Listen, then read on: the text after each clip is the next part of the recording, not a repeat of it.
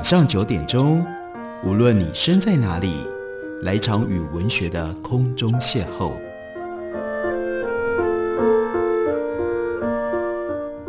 杨照谈书，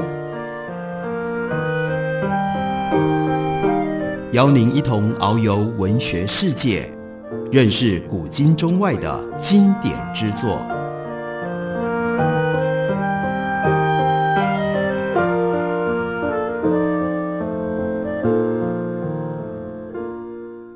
各位听众朋友，大家好，欢迎收听杨照谈书。本节目以台北广播电台 FM 九三点一，每个星期一到星期五晚上九点为大家播出。我是杨照。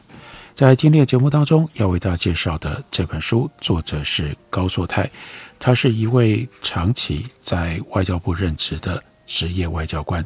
他从三等秘书开始做起，最后是在驻美代表的特任官任内。退休的，所以他就特别写了这本回忆录，将回忆录的书名直接取作《从三等秘书到驻美代表》，副标题是一位台湾外交官的杂忆。这本书刚刚由运成文化出版公司出版。我们来看，在高寿泰的回忆当中，让我们可以深入的了解一个外交人员的养成有些什么不同的面相。在书里面。高硕泰特别回忆，在一九九六年四月，这是外交领域非常重要的大事，因为台湾第一次总统民选，在选举之前有台海飞弹危机，危机终于得以化解，李登辉得到了最高票，然后呢，在五月二十日风风光光的上任，上任了之后，内阁改组，由张孝严接任。外交部长李大为出任北美司司长，然后这个时候的高硕泰，他呢，因为前面一九九五年遇到的国庆请帖惩处事件，他在国庆的请帖上面，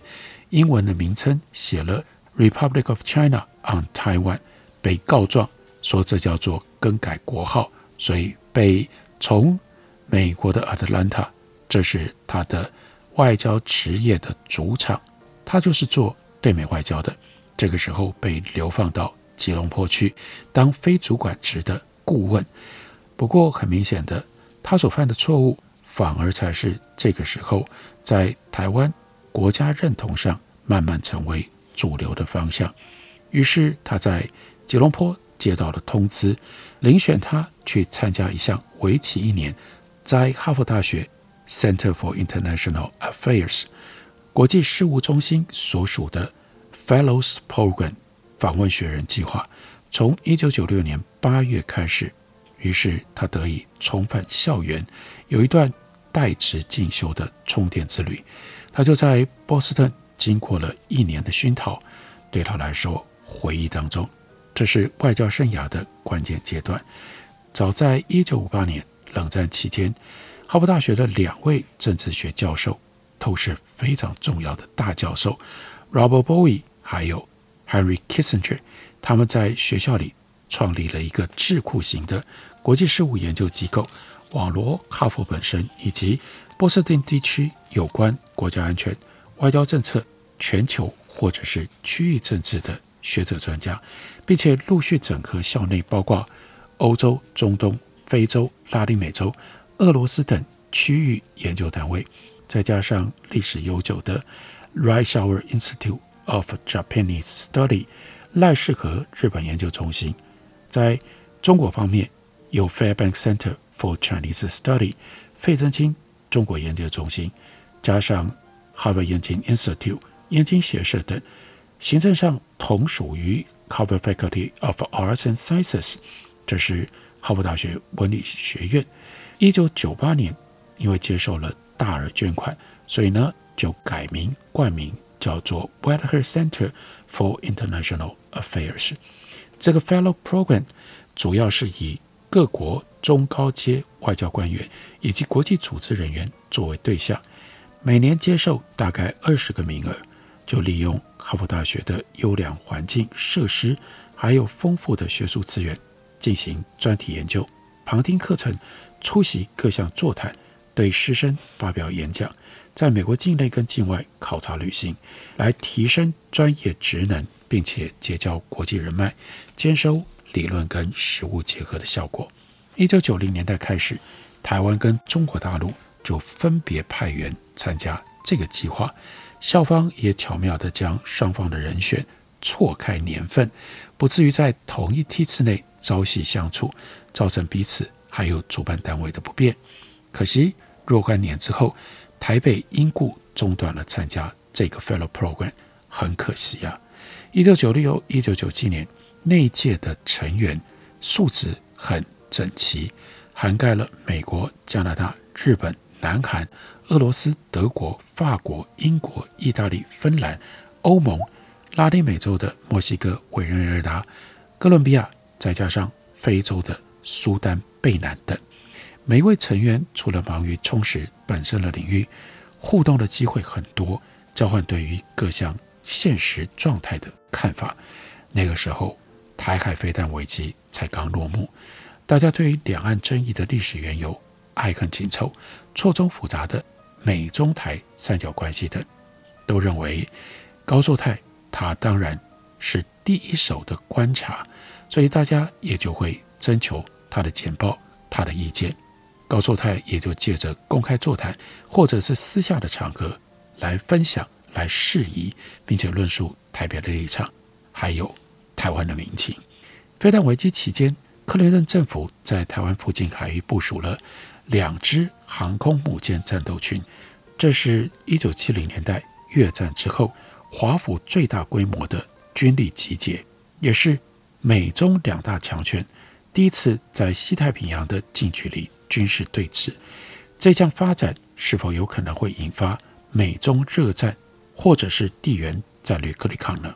高寿泰回忆，那个时候这是个大议题、热门议题啊！他不止一次去访谈哈佛以及波士顿地区老中青不同时代的学者、专家、意见领袖。他访问的对象包括参与派遣航空母舰决策，刚刚从国防部政策助理部长卸任。那个时候，在哈佛大学的甘乃迪学院担任院长的 Joseph Nye，另外有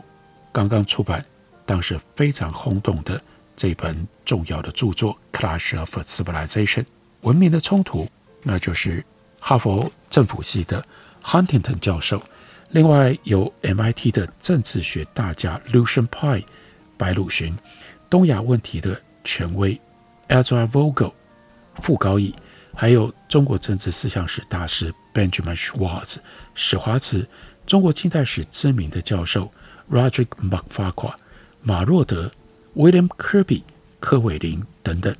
也曾经向 Jerome Cohen 以及 Steve Goldstein、Joseph f i l s m i t h、Bob Ross，还有 Ian Johnston，以及当时担任哈佛大学燕京图书馆馆长吴文京等这些人虚心请意。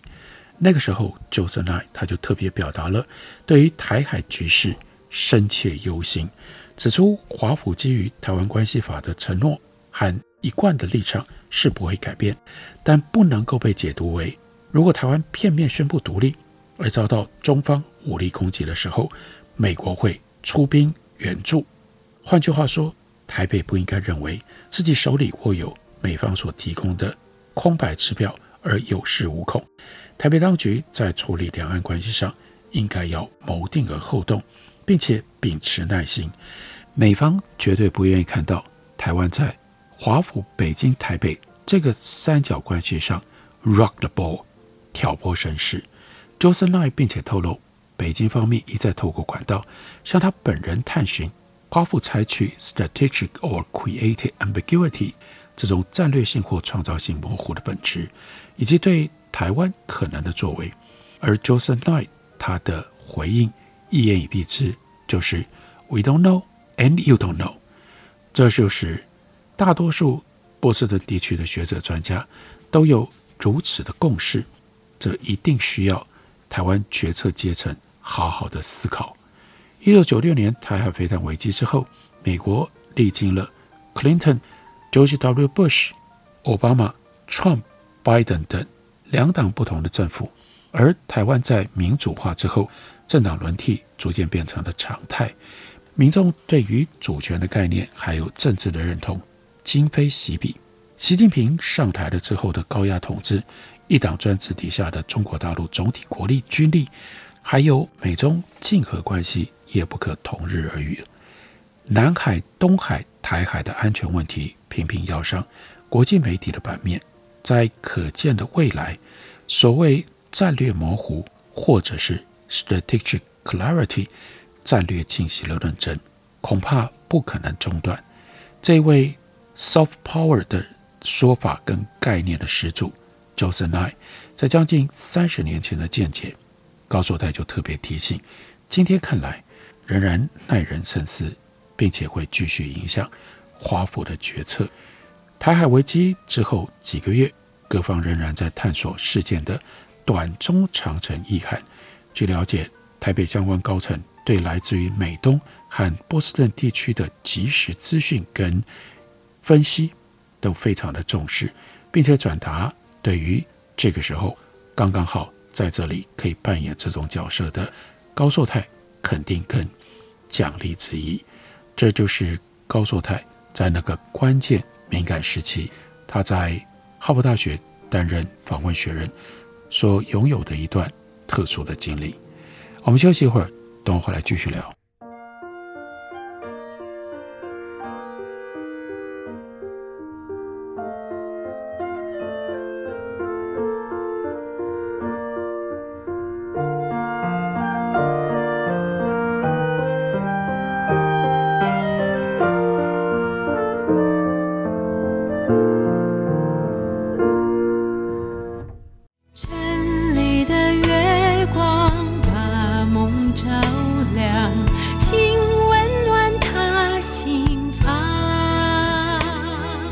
大家好，我是于台烟，听见台北的声音，就在台北广播电台 FM 九三点一 AM 一一三四。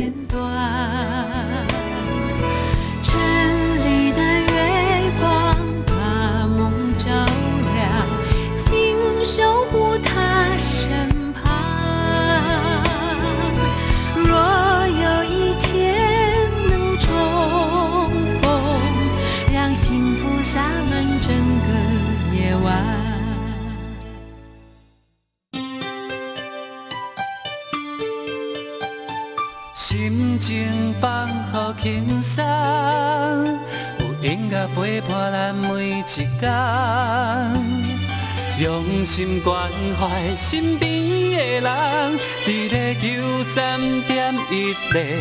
台北广播电台。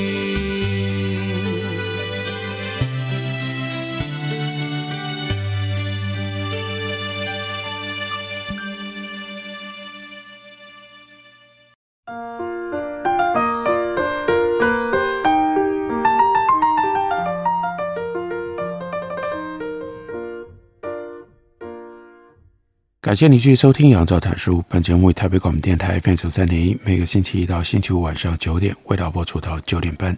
今天为大家介绍的，这是高作泰所写的远城文化出版的新书，书名叫做《从三等秘书到驻美代表：一位台湾外交官的杂忆》。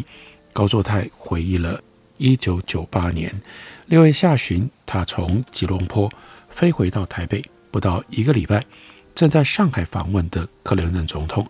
他在一个座谈会的场合公开宣示所谓对台新三步，哪三步呢？美国不支持台独，美国不支持一中一台，美国不支持台湾参加以国家为会员资格的国际组织。克林顿和当时的中国国家主席江泽民结束了在北京的会谈之后，一地上海竟然抛出了这颗震撼弹。尤其是第三个不支持，四分之一个世纪之后，仍然制约着华府的决策，还有台湾的国际参与，它的负面效应如此的长远。克林顿在一九九六年春天下令派遣两支航空母舰战斗群进入台海周边，强势遏阻了北京的恫吓，化解了一场危机。台湾朝野感激之余，不无心存一些不切实际的幻想。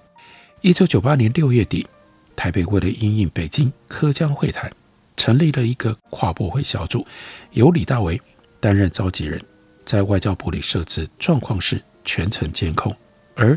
高作泰也轮值去作证。但没有想到，克林顿竟然不是在北京，而是到了六月三十日，在上海，而且是不是透过任何的其他官员，自己亲口宣誓新三部。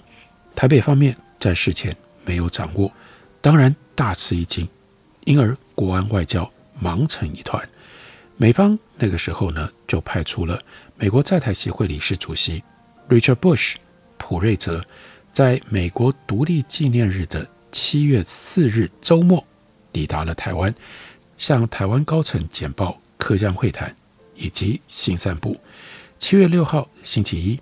由李登辉在总统府召见普瑞泽，而高硕泰就以兼任总统英语传译的身份，他首度上场，那是他传译的处女秀。现场陪见的包括了当时国安会秘书长丁茂实、副秘书长苏启、外交部长胡志强，气氛凝重。会谈一个小时，总统府最大的会客室冷气运作正常。那这个时候，高作泰端坐在李登辉和普瑞泽两位后方的板凳，聚精会神传译，同时正笔速写记录。不久之后，全套西装汗尽湿透了。他说：“我前后两年替李总统传译超过一百五十场，一一有案可稽，重要内容甚至还要彻夜加班会诊记录陈阅这场处女秀。”永志难忘。在这个之后一个多月内，国内喧腾不已。高作泰以北美市副司长身份，也出席了多场由不同党派立法委员召开的公听会，到民间团体座谈，向访台的美国政党国会助理团来阐述我方对于新三部的立场。虽然1989年天安门事件使得美中关系一度降到谷底，但1997年开始的克林顿第二任期，他就定调对北京采取全面交往，支持北京加入 WTO，期待促成中国大陆经贸全面开放，盼因为这样可以看到北京政治体制松绑，融入西方擘画的人权、法治和国际政治秩序。那高作泰也就忍不住在这里加了一段暗语，他说。二十年后，习近平全面掌权，美中关系跌到了低点。华府的两党政策人士几乎全面幡然觉醒，当年对中共的殷切期望，竟然是如此一厢情愿。鉴于新三部对于台北当局的冲击，总统府为了强化决策功能，因应未来美中台关系发展的意外，就在国安会层级以及相关政府部会。分别成立了政策协调编组，高作泰也定期出席。在一九九九年一次开会，他第一次认识了出任国安会咨询委员、作风非常低调的蔡英文，但谈不上有任何的交集。直到几个月之后，高作泰出面接待一位康奈尔大学校方的来客，他希望能够会晤在台湾政界的杰出校友。当时。除了李登辉总统之外，唯一的人选只有蔡英文。北美斯一洽结果，蔡英文同意在台北市仁爱路圆环附近一家大众化的日本料理店参叙。没有想到，蔡英文呢，他是骑着单车抵达，搭在榻榻米的小包厢轻松畅谈，他的谈吐跟对经贸议题的见地，令人印象深刻。宾主尽欢，散会的时候。蔡英文当然又踩着单车潇洒地离去。几乎整整一年后的一九九九年七月九日，另外一颗震撼弹改从台北抛出，因为在这一天，当时的李登辉总统宣示台海两岸是特殊的国与国关系，媒体简化成为“两国论”，引起了一阵波澜汹涌，效应盘旋在台北、北京、华府上空，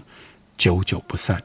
蔡英文在这项划时代的两岸关系论述，究竟扮演何种关键的角色，一直是各方好奇的问题。但两国论成为李登辉鲜明的政治 legacy 之一，影响深远，绝对没有任何的疑义。时间快转到二零二一年十月十日，蔡英文总统在国庆演说提出四个坚持，其中中华民国与中华人民共和国互不隶属的宣誓，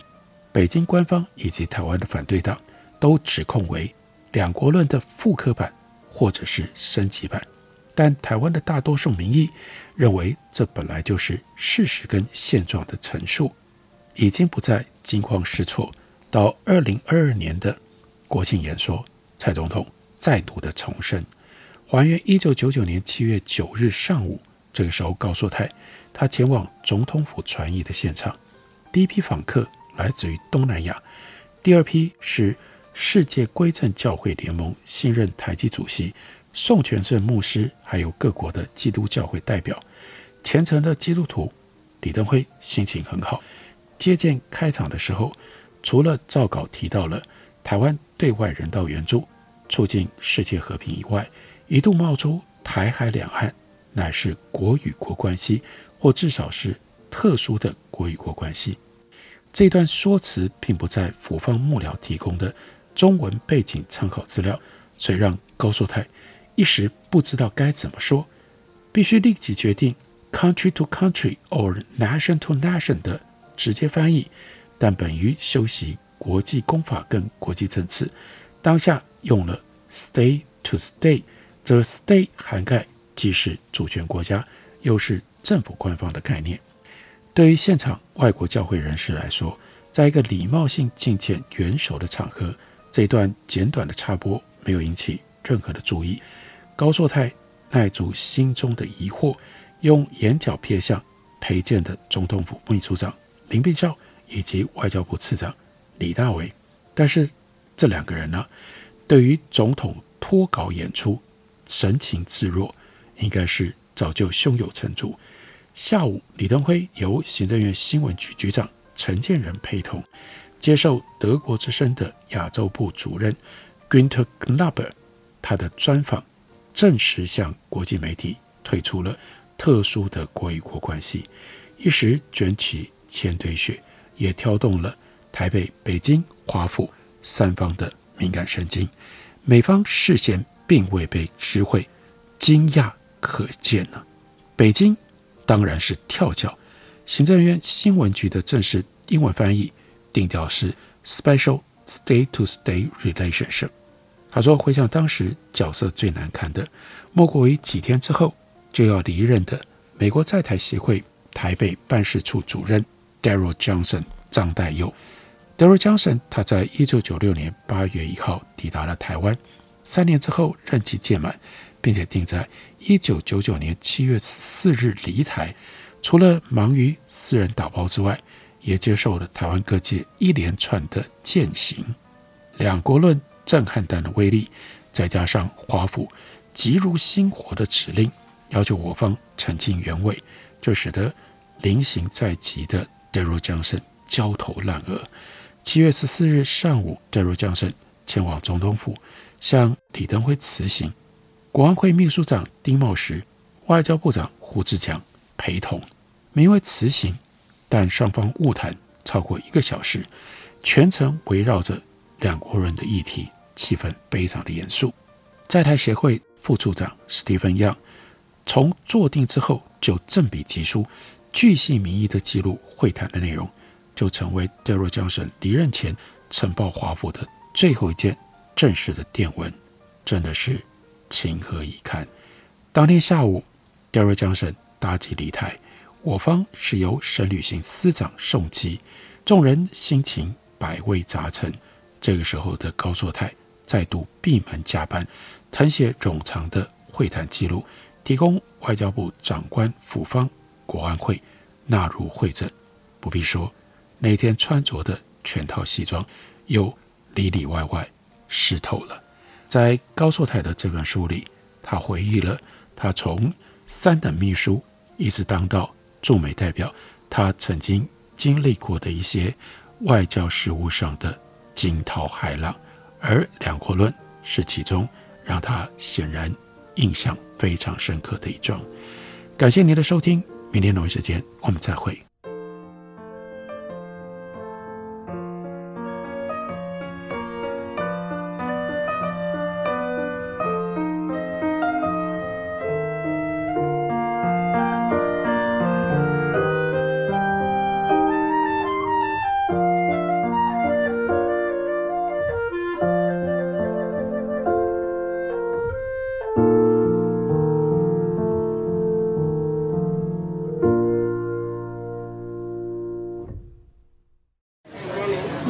欢迎光临，两位吗？